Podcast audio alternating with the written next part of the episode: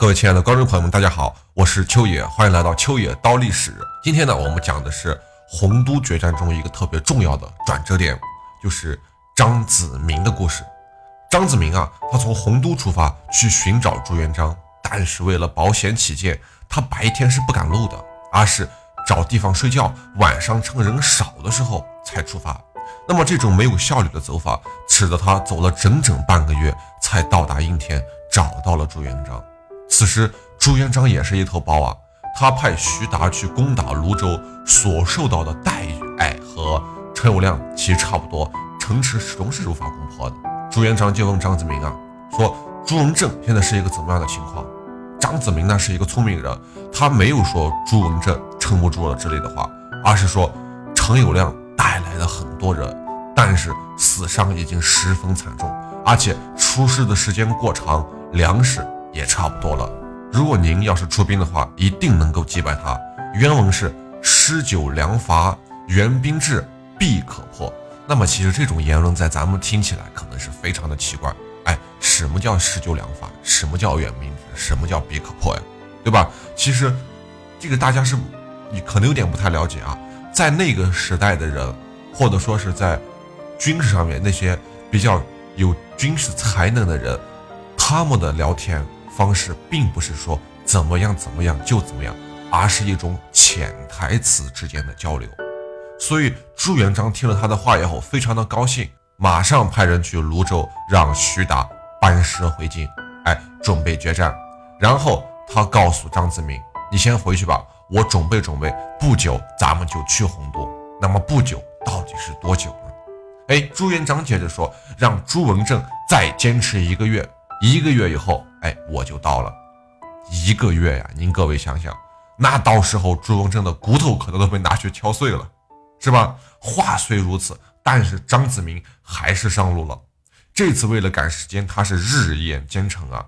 可谁知到达湖口的时候，被张士诚的士兵给擒获了，并且陈友谅是亲自接见了张子明。”张子明给陈友谅的第一印象是，这是一个书呆子，哎，站在那里手都不知道该往哪放，所以张，所以陈友谅就觉得这个人非常容易对付。那么陈友谅开始给张子明做思想工作呀，从拉家常开始，到天下统一、民族大义等等等等。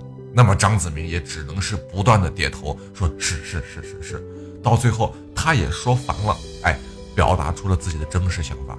和我合作，有降洪都，你就能活；不合作，你必死无疑。张子明呢，这个时候连忙说道：“我合作，我合作。”于是陈友谅派人押着张子明到了洪都城下，让他对城内喊话，让城内的人投降。张子明是连声答应啊，走到城下，大声喊道：“请大家坚持下去，我们的大军马上就到了。”那这时候陈友谅傻眼了呀。他万没有想到，这个柔弱的读书人竟然有这样的胆量，于是气急败坏，拿刀是活剐了张子明，就在阵前活剐了。他这才明白，这个书生并不怕死，只是他有他的使命还没有完成，他还不能死。他一直还记得张子明临死前那个嘲弄他的眼神，更让他不安的，其实不是张子明的死，而是从他的将领的眼中们。看到的是对这个读书人的敬佩，他傻眼了。这些杀人不眨眼的家伙居然会佩服这样一个读书人。陈友谅第一次对自己的行为方式产生了怀疑。这个世界上啊，有很多事情咱也清楚是用暴力和权威无法解决的。陈友谅不明白这个道理，就如同徐寿辉不懂得陈友谅他的生存方式一样。乱世之下，其实活路的方法多的去了。肯定不止一条。南昌被围困啊，是内外隔绝，音信是无法畅通的。朱文正在叛前千户张子明向朱元璋告急的同时，又派出了一名外号叫做“舍命王”的士兵出城诈降。他告诉陈友谅说：“稍稍暂停几日，哎，我们停战一下，城内快弹尽粮绝了，主帅是打算要投降。哎，就是朱文正打算投降了。”陈友谅这会儿其实已经到了绝望的边缘。于是他信以为真，马上下令停止了进攻。但是到了约定投降的那一天，我们就说约降的那一天，南京的城墙上并没有挂白旗，而是画了面崭新的旗子，城内更是杀声动天啊！那看来这几天休息的不错，是吧？陈友谅又是恨得牙根都痒痒，于是就命人把诈降的这个舍命王孔在城前又给活剐了。但是，你你想啊，这个人的名字叫舍命王，是吧？这位爷出来，他就没打算活着回去，不然他就不会叫舍命王了。哎，啊，这边的故事咱们讲到这儿就先放一下。您记着，这会儿郑情已经活剐了两位人了，是吧？活剐了两位，并且朱文正这会儿是有点难受的。在朱元璋收到了求救信以后，他立即命令正在围攻泸州的徐达和常遇春回来，共同集结了水军和陆军有二十万人左右，和自己一起向南昌方面进军。七月十六日，朱元璋大军到达了湖口。为了达到与陈友谅决战的目的，他分兵两路，分别占领了一个地方叫晋江口，还有一个地方叫南湖口，同时还封锁了陈友谅唯一可以退却的武阳渡口，堵塞了陈友谅的退路。哎，直到这个时候，陈友谅整整包围了南昌八十五天，杀掉了朱元璋的十四员大将，但是好在。并没有攻克这座屹立不倒的城池。至正二十三年六月，在确定了与陈友谅的决战方针之后，朱元璋所有的精锐力量，包括二十万士兵，哎，那二十万士兵和他手下的优秀将领徐达、常遇春、冯胜、郭兴等人，连刘伯温这样的文士，我们叫的文人谋士，也随军出征。和陈友谅一样，朱元璋这次也算是空国而来。但是他好的一点是，城内留下了人，留下了足够防守城池的一个兵力。哎，迟早有这一仗，大家都知道，躲也躲不过，那就打吧。朱元璋和陈友谅，这就像两个赌徒一样，一个带了六十万，其实大概是四十多万，一个带了二十万，去进行一场非常危险的赌局。他们使用的筹码不是钱，而是无数人的生命，赌注也是自己的生命、财富。和所有的一切。至正二十三年，也就是一三六三年的七月六日，朱元璋带着他所有的赌注从应天出发去参加这场赌局。朱元璋不会真的让朱文正守一个月的，他疯了，他绝对不会的。他的军队是以急行军的方式向洪都前进，不分昼夜呀，不停的走，向着他们宿命中的战场前进。好。陈友谅听朱元璋亲自来战，他马上解围，掉头杀出了鄱阳湖，前来迎战。所以说，洪都之围就此解开了。朱元璋算是那个胸有成竹吧，他率领水军从松门，他率领水军从松门入鄱阳湖，扬帆而来，再与陈友谅的大军在康郎山附近相遇。当时。乍从水军的阵容上来看，汉军你想明显是占据优势的。汉军的巨舰啊，都是高大威猛的，而且是铁皮包裹着，闪烁着黑光啊，那是咄咄逼人。那朱元璋，你这边仔细观察以后，他对诸将说呀，说什么？说彼巨舟首尾相连，不利进退，可破也。翻译一下，就是说敌军的战舰呀，首尾相连，哎，对于进，对于退都是不利的。我们能够击破他们。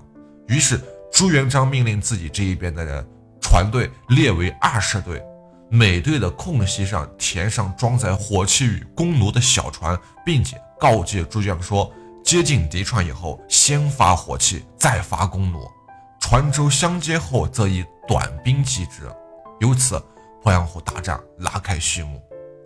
七月二十日，朱元璋的水军与陈友谅的水军分别来到了鄱阳湖。在康郎山相遇，两支军队经历过无数的波折，最终走到了决战的地点。大战就在明天呐！咱们先简单的介绍一下鄱阳湖啊。鄱阳湖又称彭泽，北起湖口，南达三阳，西起关城，东达鄱阳，从南到北，大约有三百余里。对于朱元璋和陈友谅来说，舰队哈。对于朱元璋和陈友谅当时的舰队来说，那算得上是大海了，浩瀚无边呀。鄱阳湖上游接着赣、抚、信、饶、修这五条江，赣江啊，下游又把这五条江汇入长江。于是由南到北是一个从宽变窄的过程，形状像一个巨大的葫芦。毫无疑问，就地形而言，这是一个非常理想的战场，够大、够宽阔，而且出海口很小。朱元璋的舰队就停靠在南鄱阳湖的康山，与陈友谅的舰队对望。他可以清晰地看到敌方船上的灯火。明天就要决战了，其实这是朱元璋所畏惧的，但是也是他所期盼的。输掉战争，他就会一无所有；赢得战争，那他将会获得一切。朱元璋的思绪可能又回到了二十年前，他接到汤和来信的时候。如果那个时候他没有选择投军，那他的人生现在应该是怎样的呢？也许在某一个地方平静的生活着，过完自己的这一生吧。嘿，事实证明，现在朱元璋所走的这条路是最为艰难的。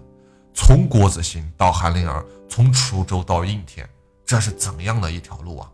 在阴谋和背叛、一些流血和杀戮中生存下来，这是他的宿命吗？但是无论怎样，已经不能回头了。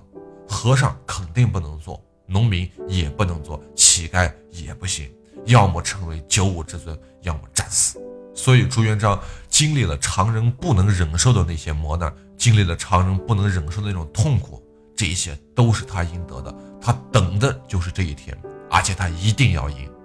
对岸的陈友谅也可能在沉思，但他考虑的问题可能是另外一个：从自己参加起义军开始。脑海里就一直没有“信义”这两个字。为了走到今天的位置，他杀了很多人。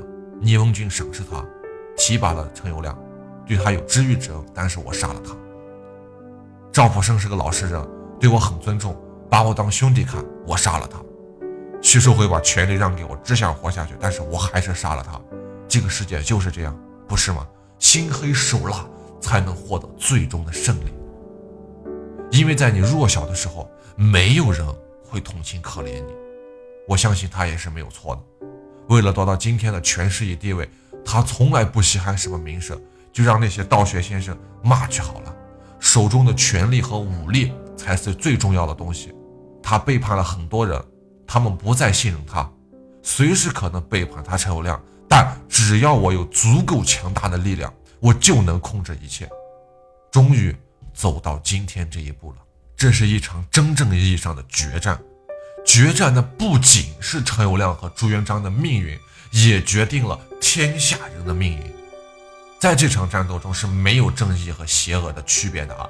胜利的人拥有一切，失败的人将会失去一切，包括自己的生命。这场决战没有规则，没有裁判，这些东西在胜负面前显得苍白无力。对决战的双方而言，胜利。就是阿弥陀佛，胜利，你就是元始天尊，胜利，你就是四书五经的书写者，胜利就是仁义道德。好嘞，那么如果你觉得秋爷讲的还不错的话，也请您多多的点赞、分享和打赏，您的每一点支持都是我坚持下去的动力。明朝是怎么来的？感谢您的捧场，我是秋爷。如果您在听节目的过程中想知道更多秋野的故事，或者说想听到秋野的更多其他节目，您可以添加秋野的个人微信账号。首先，您可以打开微信，点击界面右上角的加号，点击添加朋友一栏，在搜索框中输入“秋野山人”的全拼，这样就可以找到我了。期待与您的深入交谈。